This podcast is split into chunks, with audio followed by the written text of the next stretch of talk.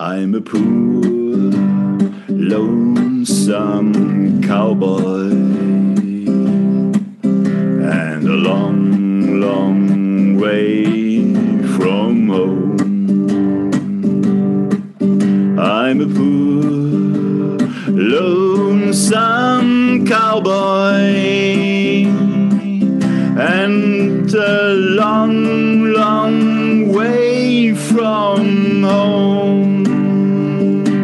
Wir sind wieder da. Dies ist euer Lieblingspodcast, Hey. Podcast. Und wir sind im Wilden Westen. Und heute mir gegenüber sitzt der ewigliche, der gütige, der begnadete, der heilige, der immanente, der unveränderliche, der unpassierbare Patrick. Ja, und mir gegenüber sitzt der Marco. Hallo Marco.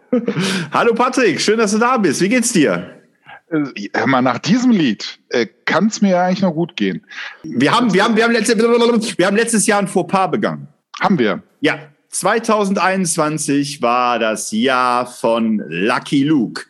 75 Jahre, 75 Jahre gab es diesen Lonesome Cowboy, der Mann, der schneller zieht als sein Schatten, der glorreiche Westernheld, der siegreich in zahllosen Duellen war, der Beschützer hilfsbedürftiger Ladies, Schrecken aller Viehdiebe und Falschspieler. Ja. Äh, ja, und, Und lange Jahre äh, äh, äh, bekennender Raucher in einem Kindercomic.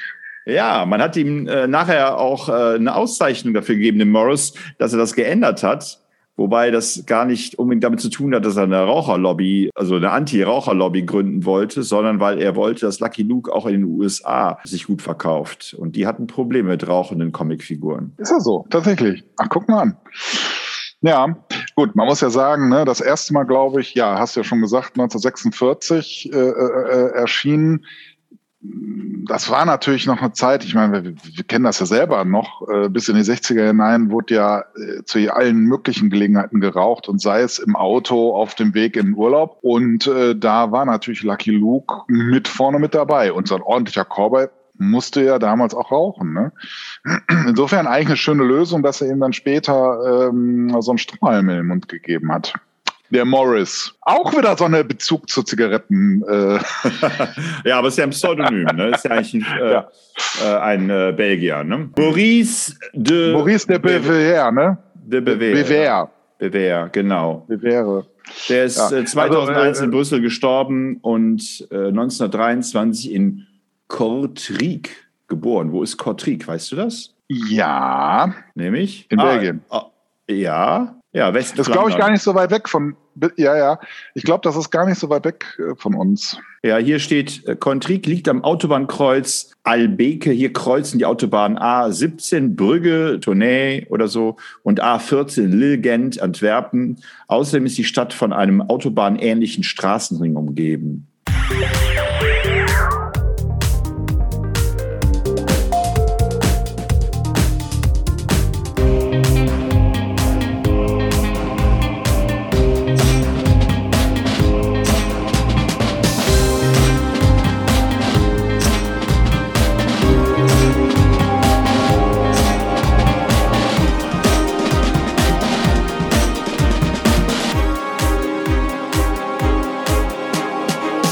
In Kortrijk wird Niederländisch gesprochen.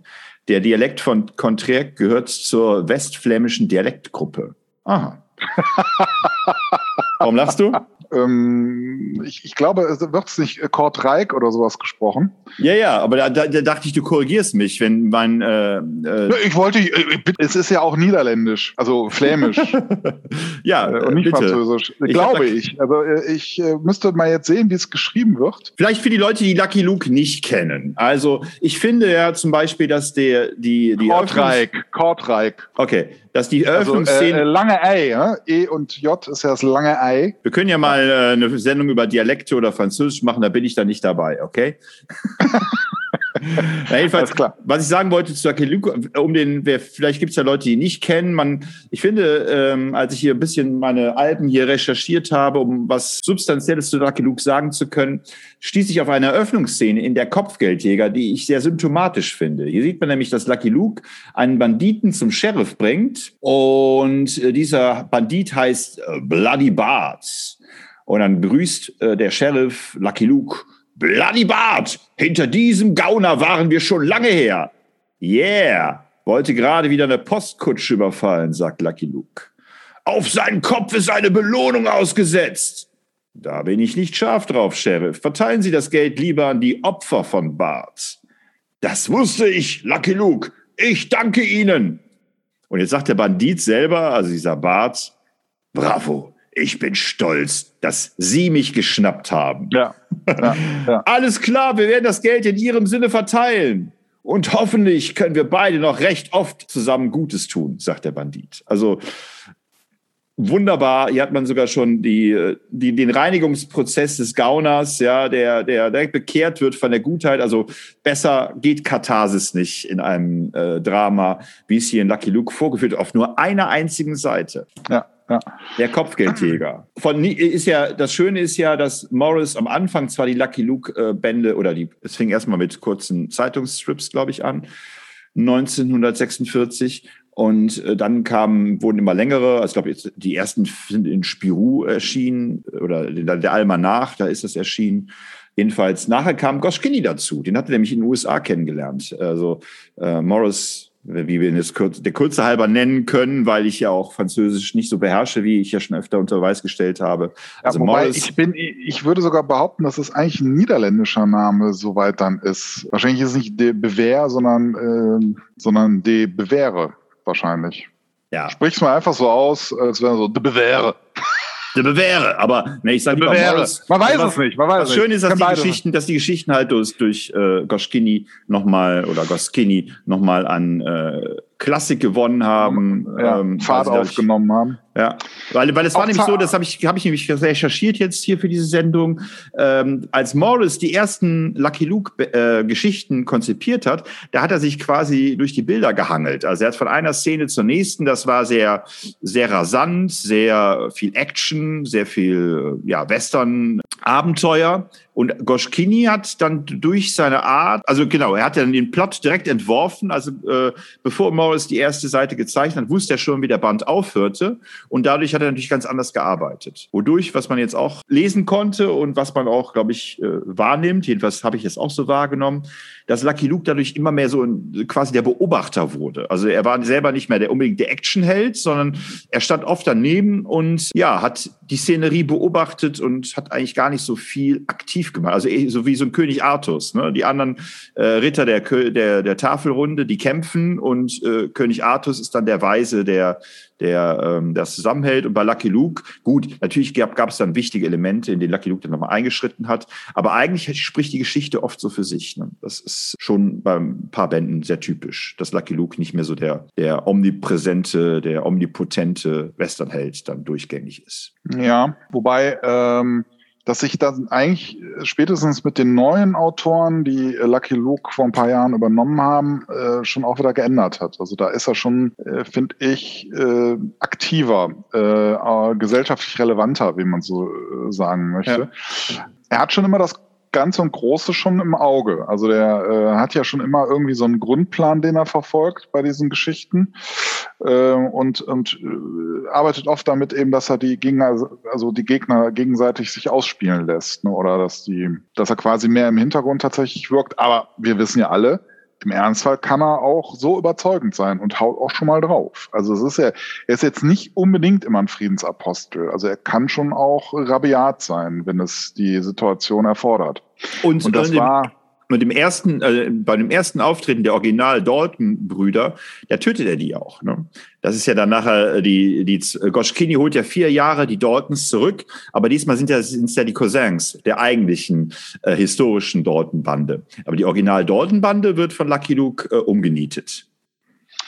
Ja, der, der, ich finde, der auch zeichnerisch ist der, äh, ich sag mal, der Anfangs Lucky Luke sagen wir mal, noch, äh, noch eher so, so klassische Comicfigur, also noch nicht so, so locker ja. wie er dann später erscheint. Ne? Es äh, wirkt auch eher noch so ein bisschen wie so ein Schönling am Anfang. Ähm, aber das äh, beobachtet man ja bei den meisten Figuren, dass die am Anfang noch nicht diese Lockerheit haben, die die dann später in den, ich sag mal, spätestens dann in den 70er Jahren oder sowas erreichen oder auch in den 60ern dann schon. Ja, Morris wollte eigentlich zuerst in den USA äh, Comiczeichner werden oder Comiczeichner sein, war wie gesagt auch sechs Jahre in den USA, auch mit anderen französisch- oder belgischen Comiczeichnern. Hat dann aber ähm, keine Lust mehr gehabt, weil er gesehen hat, was das bedeutet, in den USA Comiczeichner zu sein. Das ist ja diese, das ist ja eigentlich quasi wie eine Fabrikarbeiter. Ja, also dann äh, konnte es sein, dass du an einem Tag irgendwelche Bleistiftzeichnungen machen sollst, am nächsten Tag sollst du dann tuschen. Ja, und alles schön flott und du machst eben nur einen Teil der ganzen Sache. Das ist natürlich das Schöne bei den europäischen Comics oder den franco-belgischen Comics, dass da meistens ein oder zwei Künstler das Ganze überwacht haben von, von, von, vom, vom Entstehungsprozess bis zum fertigen Band, obwohl ich ja auch äh, nochmal gelesen hatte oder gesehen hatte, dass äh, Hergé zum Beispiel durchaus ein Zeichnerteam hinter sich hatte, die äh, mit dafür gesorgt haben, dass die äh, Bände fertig werden konnten. Also das hat er nicht alles selber gezeigt. Mindestens die Hintergründe haben andere Leute, irgendwelche Lehrlinge für ihn gezeichnet. Ja gut, das ist ja bei anderen ja auch, also zumindest später, als die Sachen erfolgreich wurden. Bei Rembrandt also auch, ja. Bei Rembrandt ist das auch. Ja, und, und bei Asterix und Obelix ja auch. Also ähm, der Uderso, der hatte ja auch eine Farbschwäche, was man am Anfang auch noch merkt. Ich denke, da hat er auch noch selber viel koloriert, aber später hat er das ja abgegeben und dann sind die auch wesentlich, äh, ich sag mal, ansprechender geworden, ne, was die Farbgebung angeht. Also gerade da würde ich sagen, auch gerade in der Spätphase ist da sehr viel abgegeben worden, denke ich an andere Zeichner. Ne? Ja, wodurch ich noch, noch, mal richtig Lust bekommen habe, also vielleicht noch kurz äh, als Ergänzung, also er hat dann auch an ganz an diesen EC-Comics gezeichnet. Der Morris, das waren eher so sehr detailreiche, brutale, ja, Horror-Comics teilweise. Ne? Also ich glaube, der Stil, den Morris dann bei Lucky Luke an den Tag gelegt hat, der unterscheidet sich fundamental von dem, was er in den USA gezeichnet hat. Ne? Wobei hier bei meinem Lieblingsanbieter Wikipedia äh, auch steht, dass er am Anfang sogar Lucky Luke nur mit vier Fingern gezeichnet hat, weil er eben nur so Vorbilder wie Walt Disney oder Hergé oder eben Popeye hatte, ne? Ähm, und hat dann eben versucht, diese Klischees, diese, diese Reduzierung aufzunehmen. Wodurch ich nochmal richtig Lust bekommen auf Lucky Luke sind zwei Hommagebände, die ich mir in den letzten zwei Jahren so zugelegt habe. Einmal ist es hier die, der deutsche Comiczeichner Marvel, der ähm, Lucky Luke Fahrrad fahren lässt. Lucky Luke sattelt um war wieder erwarten, also Marvel finde ich eigentlich einen ganz netten äh, deutschen Comiczeichner, we weniger durch seinen Strich, sondern eher durch die Art und Weise, wie er erzählt. Hat ein paar interessante äh, Graphic Novels äh, gezeichnet, aber mit so einem ganz rauen, hingerotzten Stil, der aber eben, wie gesagt, dadurch lebt, dass die Geschichten interessant sind und eine emotionale Tiefe haben. Und irgendwie dachte ich am Anfang, das ist ja albern, Lucky Luke mit dem Fahrrad durch die Gegend fahren zu lassen. Aber er hat das ganz gut gemacht, finde ich. Also es ist eine relativ amüsante Geschichte. Lucky Luke sattelt um und jetzt aktuell, obwohl der Band schon letztes Jahr rausgekommen ist, habe ich jetzt vor, vor, weiß nicht, vor zwei, drei Wochen, habe ich dann Lucky Luke von Ralf König gelesen, Zarter Schmelz, also so eine, so, so eine Art Brokeback Mountain äh, Geschichte über zwei ähm, Schwule, die äh, eine äh, Kuhherde hüten. Aber äh, bei Ralf König kommen eben auch eine Menge ähm, Figuren vor, die er selber als Kind gern gelesen hat. Also hier diese Frau, diese Calamity Jane. Calamity Jane, Dankeschön. Diese Calamity Jane. Ja, und am Ende des Bandes, Bandes heißt es dann auch, die Bevölkerung des Wilden Westens war wesentlich diverser als allgemein bekannt. Der Mythos des freiheitversprechenden Westens zog über Jahrzehnte Menschen jeglicher Couleur aus aller Welt an, darunter auch jede Menge Menschen, die ihre Heimat aus unterschiedlichen Gründen verließen oder verlassen mussten und ihr Glück woanders suchten. Schwule Cowboys gab es also wirklich, ebenso wie lesbische Revolverheldinnen und queere Native Americans. Der Wilde Westen war eben auch ein bunter Ort. Die Geschichte von Bud und Terry, Sitting Butch und Calamity Calam Jane, Calamity Jane, Dankeschön, sowie Buffalo Bitch könnten fast genauso passiert sein. Nur Schweizer Milchkühe in saftig grünen Tälern sind wohl möglich frei erfunden. Wie ist das zeichnerisch? Also der neigt ja eher zu so, ähm, naja, einfachen äh, Zeichnungen. Ja, ähm, kannst du mal gucken. Mal. Ich zeig's dir mal. Also ist so ja, doch, er ist sich treu geblieben. Alles äh, klar. Nee, aber das Deckblatt sah doch dem, dem Originalband sehr, sehr ähnlich aus, aber Okay, ja. Hm. Ja, aber er ist. Ähm, ja, äh, du hast vergessen, Rocky Luke zu erwähnen. Ja, den habe ich, den habe ich selber aber nicht gelesen. Den hast du dann wahrscheinlich gelesen. Wie, du, natürlich hast du den gelesen. Du hast den. Ich habe Rocky Luke. Ja klar. Naja, weil du von dem äh, Zeichner, der da das Haupt, die Hauptgeschichte beigesteuert hast, äh, ja, ähm, ich glaube fast alle Bände hast. Und äh, du hast den angeschafft und äh, ich habe den dann später noch mal irgendwo gesehen und habe ihn mir dann nachträglich noch mal gekauft. Aber gekannt habe ich den von dir. Mhm. Du meinst diese Lucien Comics oder was? Ja. Ja, ich weiß gar nicht, wie, der Zeichner ausgesprochen wird. Das wäre jetzt wieder. Der ist aber, äh, ja, ja, aber das ist nur eine Geschichte von ihm. Das sind ja auch verschiedene Comic-Künstler, die da sozusagen Lucky Luke uminterpretieren. Ah, ja, ja, ja. Äh, jetzt erinnere ich mich. Habe ich aber schon ewig nicht mehr gelesen, diesen Band. Ja, ja. Und, und, und, der, und der äh, Rocky Luke ist ja sozusagen nur, ich sag mal, ja, so eine Rockabilly-Variante von äh, Lucky Luke, der eben im 21. Jahrhundert nicht auf Pferden reitet, sondern eben Motorrad ja. fährt. Genau. Ja. Ja, Lucky Luke ist, ähm, was, was reizt an Lucky Luke? Was ist das Schöne an Lucky Luke? Eigentlich ist es ja eine, selber schon eine Persiflage, eine Hommage an ähm, amerikanische Westernfilme. Finde ich ja witzig. Irgendwo hatte ich jetzt auch gelesen, dass eigentlich der Untergang des Western eigentlich daraus bestand, dass die Cowboys an sich selbst zweifelten und äh, dann plötzlich zu pathologisch wurden. Ja, und äh, Lucky Luke ist natürlich noch ein Held, der eben nicht an sich selbst zweifelt, sondern eigentlich ja, dieses wirklich dieses Gute in sich trägt und ja dafür sorgt, dass es eben auch verwirklicht wird. Ja. Und ich meine, ähm, was ja spätestens mit äh, äh, Goschini begonnen wurde oder Goschini, ist ja ein ähnliches Prinzip, wie wir es ja auch von Asterix und Obelix kennen, dass wahre historische Begebenheiten auch einer nicht geringen Anzahl an Lucky Luke-Geschichten zugrunde gelegt wurden. Ähm, also zum dass sehr oft zumindest der Kernbereich der Geschichte tatsächlich so stattgefunden hat. Ne? Mhm. Also zum Beispiel der Kaiser von Amerika. Ähm, also da gab es tatsächlich dann auch äh, ähnliche Typen, die auch äh, sowas in der Art versucht haben. Ne? Und ähm, das finde ich eigentlich auch sehr schön. Ne? Also das äh, eigentlich sogar noch stärker als in Asterix und Obelix auf äh, wahre historische Begebenheiten auch oft abgestellt wird. Es passt hier gut zum äh, der Kaiser von Amerika. Äußerst irritiert reagierte äh, René Goscinny, als ihm der bekannte Literaturkritiker Bernard Pivot 1976 die These vorlegt, das Album Der Kaiser von Amerika sei ja wohl als Denunziation des Faschismus zu verstehen. Als ob man auf Lucky Luke hätte warten müssen, um den Faschismus zu denunzieren. Goskinis Eltern stammen aus Warschau und einem Dorf in der Ukraine. Verwandte waren im Holocaust ermordet worden. Er sei nicht ernst, erklärte er auf Nachfrage des Interviewers, ich habe mein Leben mit dem Versuch verbracht, es nicht zu sein, weil ich es nicht bin und jetzt werde ich es nicht mehr werden. Ich hatte hier warum, noch, ja, ähm, warum? Ähm, du hast eben von Kaiser, Kaiser von Amerika hast du eben gesprochen. Deshalb. Ja, ja, schon. Aber warum soll der äh, faschistisch sein? Oder, äh? Nee, äh, nee, nee, nee, nee, äh, das, äh, das Denunziant, die, die, die Denunziation des Faschismus. Also anscheinend muss dieser Band äh, den Faschismus irgendwie erklären, also zu, äh, sagen, wie Faschismus entsteht. Naja, ja. Naja, gut. Äh, aber eigentlich. Äh, das, was da passiert, äh, das, gilt ja nicht nur für den Faschismus, sondern was ja eigentlich schön äh, ähm, da seziert wird, ist dieses Verfahren, dass man sich gerne mal unterordnet, wenn damit in irgendeiner Form eine ja, wenn man dadurch selber Rang irgendwie erhält.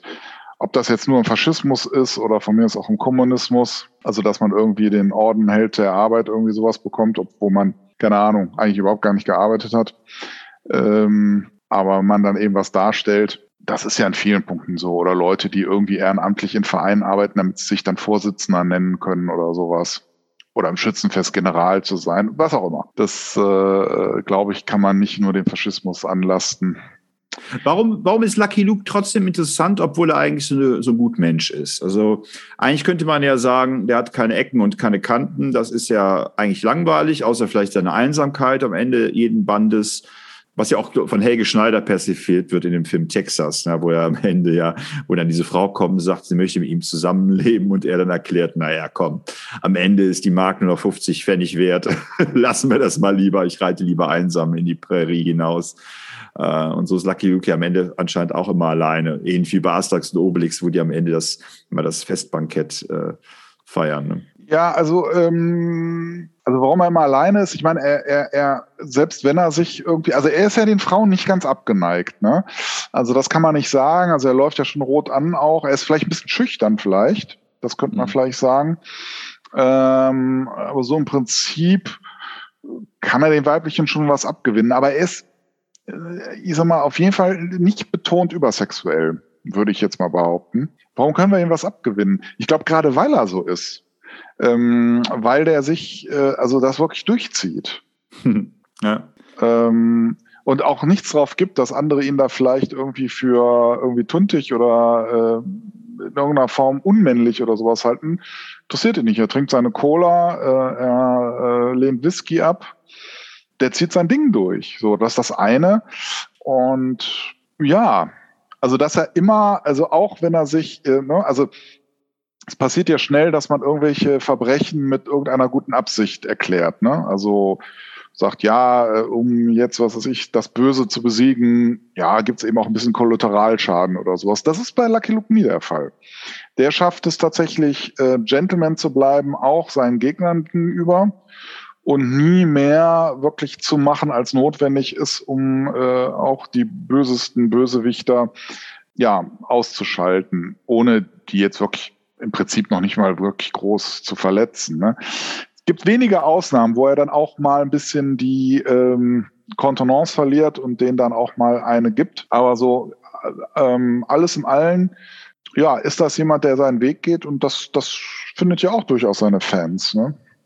Rantanplan also, bringt ihn, glaube ich, oft zur Weißglut, oder? Der Hund.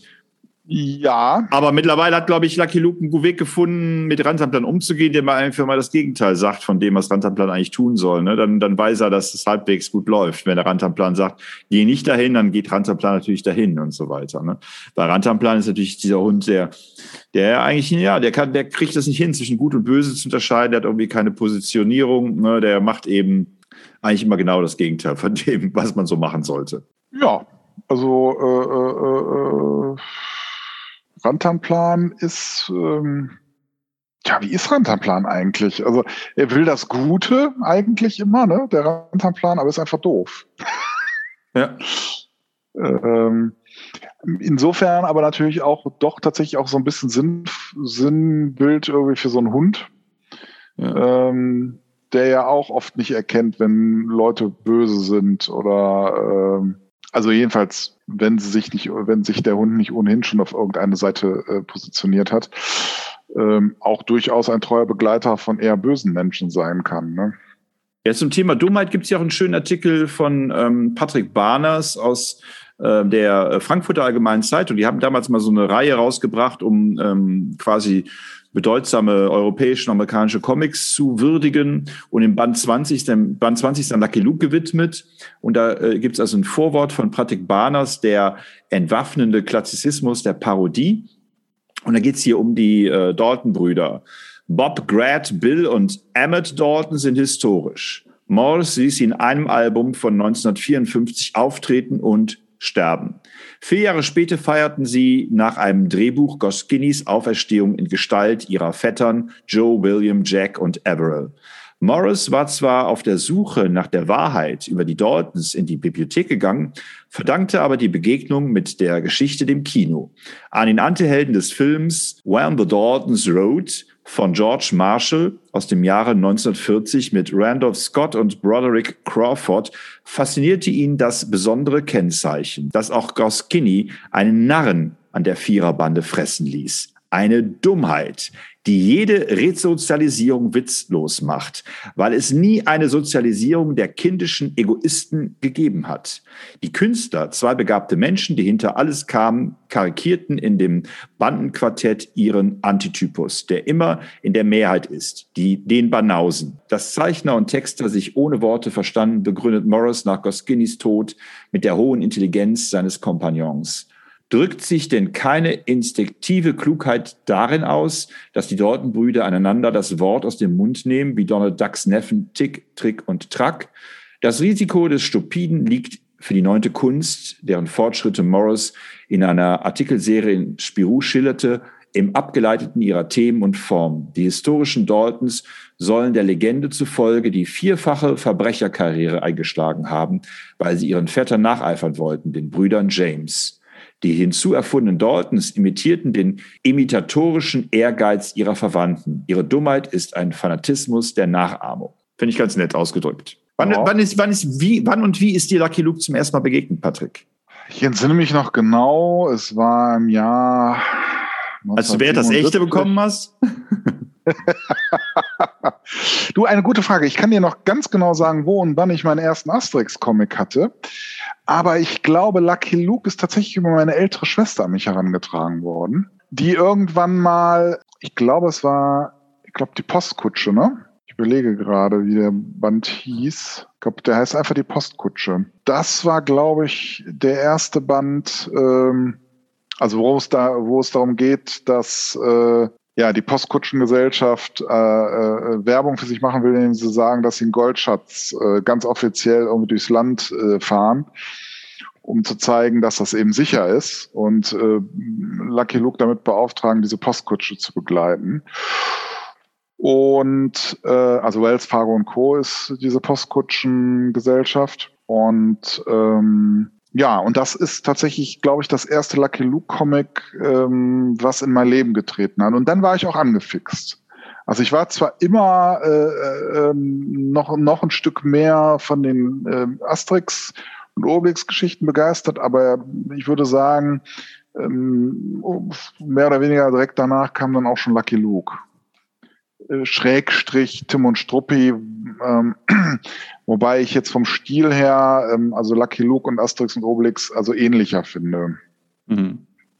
Und auch vom Ansatz her, ja. also wie die Geschichten aufgebaut sind. Genau, also das war meines Wissens die erste Geschichte, die, ähm, über die ich, auch wie ich immer noch finde, eine der besten. Ich glaube, meine erste Geschichte war die Erbschaft von Rantanplan oder der singende Draht oder sowas. Gibt es die Geschichte der singende Draht? Ja, ja, ja, singende Draht. Also ich meine, ich hätte, also ich bin mir sehr sicher, weil ich damals noch keine Bände gekauft habe. Äh, mein erstes Rendezvous mit Lucky Luke war im Yps-Magazin. Die hatten ähm, damals ja ähm, so in der zweiten Hälfte des Heftes hatten die, haben die diese Comic-Alben auf mehrere Ausgaben verteilt, so dass man einfach, ich sag mal, so fünf, sechs äh, Yps-Hefte kaufen musste, um die ganze Geschichte zu verfolgen. Und es hatte Charme. Also auch, äh, was mich besonders gereizt hat, war natürlich Amarantan-Plan, ne, weil er eine sehr, ähm, ja, die dümmliche Art und auch eben die Dalton-Brüder äh, hat mir gut gefallen. Damit konnte ich mich schnell identifizieren und dann aber auch ähm, dieses, ja, dieses, dieses sehr fast schon äh, realistische Westernbild, ja, dass es eben nicht so war wie in Western, die ich früher, so Western von gestern mit Zorro und Jesse James und Fuzzy und so weiter, ja.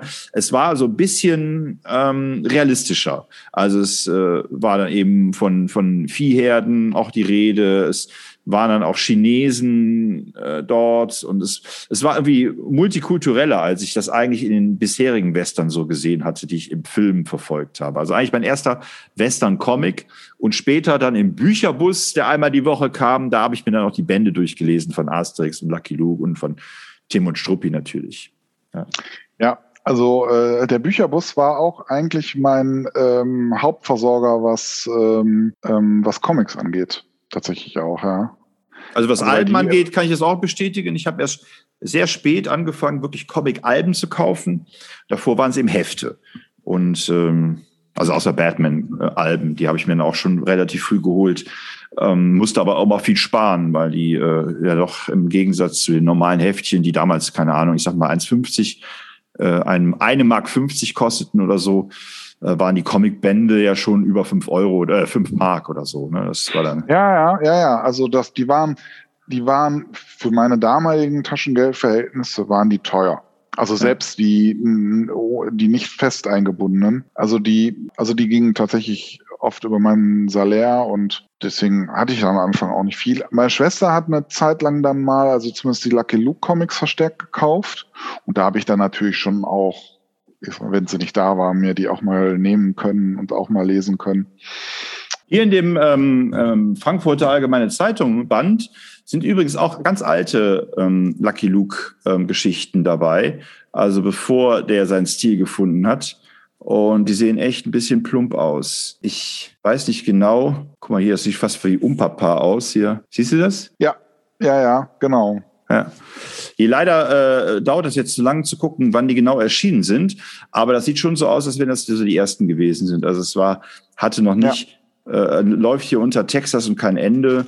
Und mh, hm, woher kommt dieser himmlische Duft? der meine Nase umfächelt. Hello Stranger, dein Kaffee duftet unwiderstehlich. Hallo, ich heiße Smith, John Smith. Man nennt mich John, den Menschenfreund, weil ich so ein guter Kerl bin. Wenn jeder dieser Kerben im Griff deiner Knarre eine Leiche darstellt, ist dein Name gut gewählt. ja,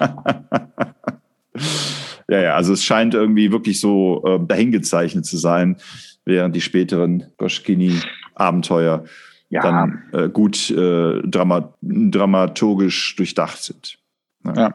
also ähm, äh, und wie gesagt, er hat ja auch öfter auf rea äh, reale ähm, historische Begebenheiten hat er ja, äh, ist er ja draufgegangen und hat es trotzdem nur noch geschafft, dann noch so, so, so ein eigenes Ding irgendwie draufzusetzen. Also ein Beispiel ist zum Beispiel hier die Geschichte der Prophet, ne, über diesen ja, Postkutschenräuber, der ja immer Gedichte hinterließ. Ne? Also den gab es ja tatsächlich. Ja, aber der wird letztlich von Lucky Luke zur Strecke gebracht. Ne? Und das sind natürlich dann irgendwie schöne Sachen, ne? die, die mir auch persönlich immer viel Spaß machen. Ich finde, einige Bände leben auch von so ich sag mal, von so Details. Ne? Also zum Beispiel ähm, in der Geschichte am Mississippi, ich weiß nicht, ob du die kennst, wo die auf dem Mississippi-Dampfer unterwegs sind und verhindern müssen, dass der, äh, dass der Mississippi-Dampfer, äh, wie sagt man, also das verhindert wird, dass der Mississippi-Dampfer sein Ziel erreicht. Da gibt's dann diese schönen Spiele mit dem Wasserstand des Mississippi zum Beispiel. Ne?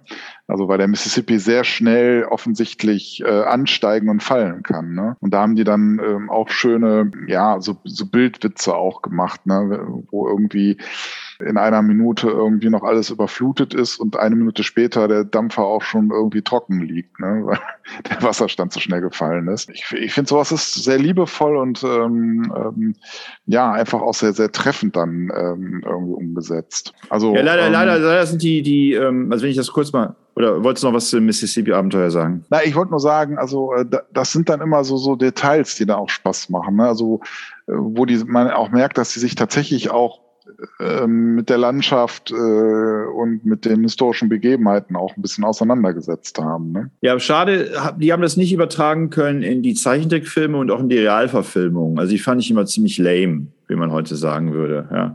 Ich sehe, sehe gerade, dass es äh, erstmal vier äh, abendfüllende Zeichentrickfilme gab. Lucky Luke, Lucky Luke sein größter Trick, Lucky Luke das große Abenteuer, Lucky Luke auf in den Wilden Westen. Das war so von, also der erste Film war von 1971 und der letzte von 2007.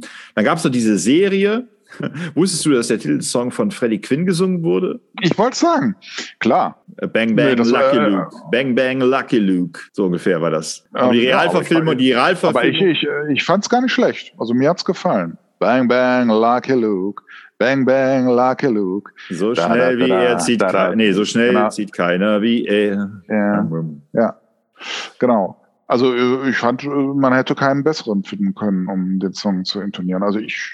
Ja, vielleicht noch. Freddy, Freddy Quinn ist ja ein guter Sänger gewesen, das ist ja gar keine Frage. Also ähm, und der hatte ja auch schon mit seinen Seeliedern und so hatte der ja schon auch tatsächlich dieses Fernweh-Ding immer so, ne? Also Nein, den, den, Titel, den, Titelsong kritisiere ich gar nicht. Und viele dieser Titelsongs von unseren Zeichentrickserien, die wir als Kinder oder Jugendliche geliebt haben, ich meine, sorry, die waren immer noch besser als der, der Quatsch, der Trash, der heute entsteht ja. und so weiter. Das Einsamer Cowboy, so weit, weit von zu Haus.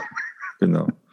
Aber noch schlimmer waren die also was er in den Zeichentrickfilmen nicht mochte, war, die waren so ein bisschen ent, ent, entleert. Also die Hintergründe ja. waren sehr, sehr einfach und äh, so der Witz, also der auch bei den Asterix-Sachen dann oft so dieses, äh, wo so ein bisschen was für auch Erwachsene dabei ist, wo man so ein bisschen schmunzeln kann, weil man so ein gewissen intellektuellen Humor auch bedient, der fehlte bei der Zeichentrickserie so. Das stimmt, aber ähm, was ich äh, sehr schätze, äh, ist, ist, dass sie eine gewisse Ruhe ausstrahlen, also die mir bei den heutigen Angeboten für Kinder oft abgehen. Also was, du, wie hast du es beschrieben, behäbig? Weiß ich habe es nicht gesagt, aber du kannst es gerne sagen. Naja, also ne, sie sind ja schon ein bisschen, also sie sind nicht so schnell, was aber glaube ich auch ich sag mal so ein bisschen an der Technik, an den technischen Möglichkeiten auch ein bisschen lag. Ähm, ich finde, sie bringen schon den, den zeichnerischen Charme schon rüber. Also das finde find ich schon relativ nah auch am Comic, wie sie es gezeichnet haben, aber man merkt eben oft, dass es dann doch ein bisschen einfacher gehalten ist, um es eben auch im Trickfilm irgendwie umzusetzen. Ne? Ja, und ich weiß gar nicht, ob die Gestaltung, also jetzt zum Beispiel die Landschaftsgestaltung in den Lucky Luke Comics ist ja auch nicht so detailliert oder so liebevoll ausgearbeitet wie zum Beispiel in Asterix Comics. Ähm, also da finde ich, legt der Morris auch nicht so einen ganz großen Wert drauf. Ja, aber also was der Morris schon macht, das habe ich auch gelesen, das ist vor allem auf Goskini zurückzuführen, das sind Perspektiven. Also bei dem Goskini, dem, der hatte quasi schon feste Vorstellungen davon, in welcher, von welcher Perspektive aus bestimmte Szenen gezeichnet werden sollten. Also der hat schon sehr zeichnerisch gedacht, der Goskini. Also dass man zum mhm. Beispiel oft so, so eine Vogelperspektive oder wie auch immer, also verschiedene Perspektiven und das finde ich, sieht man schon. Die Figuren sind nicht irgendwie, die, äh, die Hintergründe sind nicht nachträglich hinzu, sondern Morris hat sich direkt auch schon Gedanken gemacht, ähm, wie die Figuren eingebettet sind in die Szenerie, beziehungsweise es wirkt wie aus einem Guss. Es gibt auch so ein paar amerikanischen Comiczeichen, habe ich das Gefühl, dass die Hintergründe, dass sie keinen Bock auf Hintergründe haben und dann irgendwas danach im Hintergrund gezeichnet wurde, nur damit man ein bisschen so die Wolkenkratzer von New York hatte. Und bei Lucky Luke finde ich schon, dass die Figuren gut verortet sind. Also das sind schon gute Handwerker auch. Wir haben ja letzte äh, Folge ja, nein, äh, Claudia Schiffer auch über Handwerk und Kunst gesprochen. Also ich finde, ja. das, die können, der kann schon beides. Ne? Also er, äh, es hat schon so was Eigenes, die Figur Lucky Luke, also jedenfalls die spätere Fassung. Ähm, aber trotzdem versteht das sein Handwerk. Da ist, also es ist kaum eine Zeichnung, wo man denkt, oh, das geht aber jetzt überhaupt nicht. Also wahrscheinlich gibt es da irgendwelche Recherchen, die vorgeführt haben, dass Lucky Luke mal ein Finger fehlt oder dass die Perspektive vom Fluchtwinkel nicht ideal gewählt ist und so weiter. Aber ich erkenne es jedenfalls nicht, jedenfalls in der Mehrzahl der äh, Bilder, die ich jetzt gerade hier mir vor Augen führe, sieht das alles sehr durchdacht und sehr gekonnt aus. Ich, ich sage auch nicht, dass es schlecht ist, nur weil du ja sagtest, dass die Trickfilmserie, dass die, ähm, ja, dass du findest, dass die Hintergründe ein bisschen lieblos oder sowas Ja, hat, hat keine, keine durchgängige Atmosphäre, keine durchgängige äh, ja, ja, ja, ja, ja, das stimmt schon so ein bisschen. Ich wollte nur sagen, dass auch die äh, Lucky Luke Comics, dass das, ich sag mal, auch eher angedeutet ist also schon Perspektiven, da stimme ich dir vollkommen zu. Ähm, die sind auf jeden Fall da, die sind auch interessant, ähm, aber es ist jetzt nicht bis ins Detail jetzt da ausgearbeitet. Und bei den Farben ähm, es ist auch eher zurückhaltend. Also da, da werden, glaube ich, auch nicht zu viele Farben eingesetzt. Bei, zumindest bei den der 70er Jahre zum Beispiel.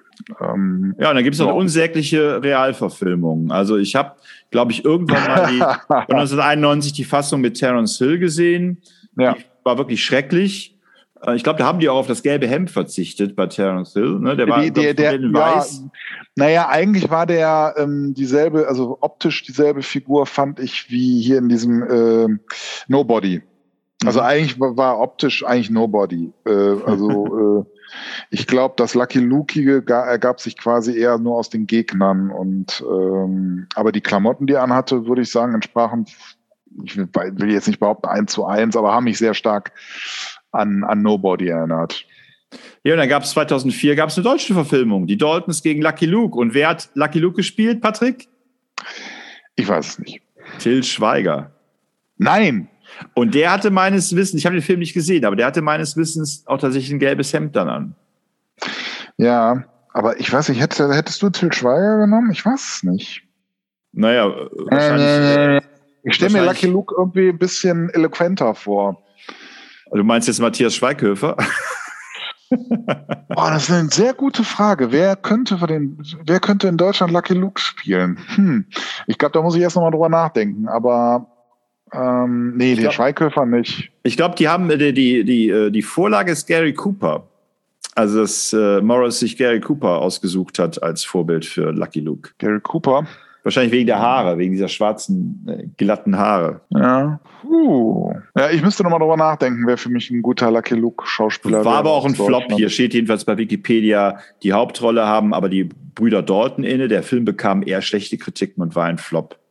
Es gibt noch einen französischen Film von 2009. Jetzt will ich aber den Namen nicht aussprechen, weil ich den bestimmt wieder falsch ausspreche. Jean Dujardin als Lucky Luke und der Regie von James Huss oder Huth, H-U-T-H. Mhm.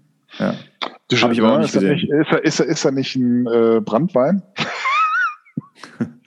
Was weiß ich. Okay. Ja, ähm, ja, ist natürlich immer ein Problem. Ist auch, also bei den Asterix-Verfilmungen, Realverfilmungen, die sind teilweise schon ganz gut, aber es ist eben im immer Wegegrad, eine, eine Comicfigur glaubhaft zu machen äh, als Realfigur. Ähm, das, dieses, so wie es in den 60er, 70er Jahren gemacht wurde, dass man denen da tatsächlich einfach ein gelbes Hemd anzieht und also das, ähm, das funktioniert so nicht. Ne? Also dann muss das Gelb dann schon eher sagen wir mal, ein, ein, ein leichtes Braun sein oder wie auch immer. Also da bin ich jetzt auch nicht immer unbedingt so ein Freund von. Und ähm, ich weiß nicht. Also äh, ich habe bislang auch keine gute Realverfilmung davon gesehen, sagen wir es mal so. Ja, lass uns doch diesen Podcast mal beenden mit der Frage, wer ist denn deine Lieblingsfigur in Lucky Luke? Auf wen könntest du nicht verzichten? Äh, Charlie Jumper. Jolly Jumper?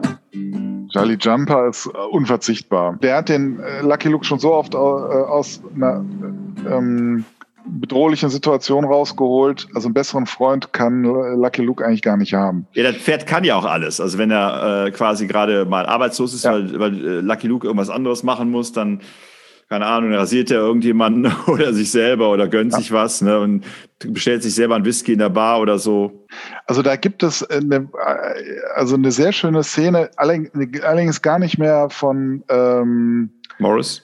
Äh, von Morris, sondern von seinem Nachfolger, äh, der wie heißt? Ja, hat er übrigens in seinem Testament verfügt, ne, dass man weiterzeichnen darf. Das ist ja auch mal schon mal äh, cool, ne, dass ein Zeichner sagt, ey, meine Figur, ihr dürft weitermachen. Ja, also äh, und äh, der macht es auch sehr gut. Äh, geht ähm, auch schon sagen wir, eher so ungemütliche ähm, Themen an, ne, wie die Sklaverei und so weiter. 8D, 8D, HD, also A, C, H, D, E mit dem Akzent, weiß ich nicht was. 8D, 8D. Boah, du, du. Äh, du meinst, ich bin der Clown hier. Ich, ich, darf mich lächerlich machen mit französischen Begriffen, ja? Naja, 8D, ja. Ich würde sagen 8D oder HD. Gut, das ist auf jeden Fall der Nachfolger. Der zeichnet seit ja. 2002 die Abenteuer von Lucky Luke. Und da hast du eine Szene, die du jetzt besonders eindrucksvoll findest, nämlich? Ja, in, in, in ein Cowboy in Paris. Ja, nicht besonders eindrucksvoll, aber äh, nett. Ne? Also wo, wo Charlie Jumper dann da durch Paris reitet und dann da so eine Pferdemetzgerei sieht und äh, natürlich nicht davon angetan ist. Ne? Und ähm, übrigens auch eine äh, wieder äh, also ähm, eine Folge, wo ähm, ja das Prinzip, dass man tatsächlich äh, tatsächlich historische Begebenheiten aufgreift und Lucky Luke da sozusagen äh, einen wesentlichen Bestandteil von werden lässt äh, ohne den quasi äh, es diesen geschichtlichen Vorgang gar nicht gegeben hätte. Ne? Mhm. Und das finde ich äh, äh, macht er sehr gut und ist was mir auch bei den neuen Asterix-Zeichnern auffällt, auch, glaube ich, etwas detailverliebter. Auf jeden Fall sind zum Beispiel die Szenen, also die, die Pariser Straßenszenen, ähm, sind, ähm, finde ich, sehr gut und sehr detailreich auch gezeichnet. Vielleicht mehr als Morris das gemacht hätte. Ähm, obgleich jetzt Lucky Luke als Figur finde ich sehr authentisch. Der von Maurice, äh, äh, ähm, ja, finde ich schon sehr nahe kommt. Also ich würde da jetzt auf den ersten Blick keinen Unterschied erkennen. Aber ich finde, Unterschiede sind so ein bisschen in der Szenerie. da, die mh, aufwendiger, die mir aufwendiger äh, erscheint. Und ähm, ja, und in dem Band geht es zum Beispiel darum, dass eben die Freiheitsstatue in, in, ähm, ja, in Amerika eben errichtet werden soll und ähm, dass dafür eine große Werbekampagne gefahren wurde und Lucky Luke sichert diese Werbekampagne gegen einen korrupten, naja, korrupt will ich gar nicht sagen, gegen einen Gefängnisdirektor ab, der verhindern will, dass die Freiheitsstatue gebaut wird, weil er natürlich aus beruflichen Gründen schon gegen die Freiheit ist und stattdessen da, wo die Freiheitsstatue hinkommt, lieber ein, ein Supergefängnis haben möchte. Ne? Mhm. Und ähm, ja, und der äh, durch ganz verschiedene Wege versucht, das Ganze dann äh, durch terroristische Akte äh, zu verhindern. Ja. Und, und bei dieser Gelegenheit begleitet eben Lucky Luke ähm, seinen Schützling ähm, eben nach Paris, wo ja die Freiheitsstatue äh, zusammengebaut wurde. Und dann wurde hier wieder auseinandergebaut und dann nach New York verschifft. Ich, ja, ich finde, eine sehr gelungene Geschichte und äh, wirklich eine würdige Nachfolge äh, von Maurice und Koskini. Also ja. Und Fackeln im Baumwollfeld ähm, ist ja eine sehr ernste Geschichte. Da geht es ja um Sklaverei und Lucky Luke erbt, ähm, erbt im Grunde so eine Baumwollfarm ne, mit den Sklaven und so weiter. Und muss da dann irgendwie mit klarkommen. Und ähm, unser bester Kumpel ist ein schwarzer Marschall, der ähm, eben direkt am Anfang der Geschichte auch eingeführt wird, um auch zu zeigen, dass Lucky Luke da keine Vorbehalte irgendwie hat. Also auch eine sehr interessante Geschichte, aber schon auch, eine, also äh, da ist ja immer dieses Problem, das wurde ja auch in Asterix und Obelix angelastet, ne, die ähm, sozusagen die Darstellung von äh, ethnologischen Besonderheiten, was ich, dass man schwarz mit dicken Lippen darstellt und so weiter. Ne? Ähm, das ist dann natürlich auch der Fall, aber es wird eben auch ganz klar Haltung bezogen. Ne?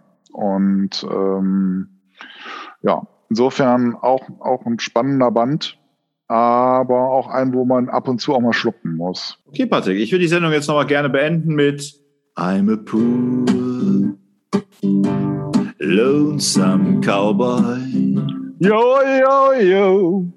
And a long, long, long way from home. From home. I'm a poor, lonesome cowboy.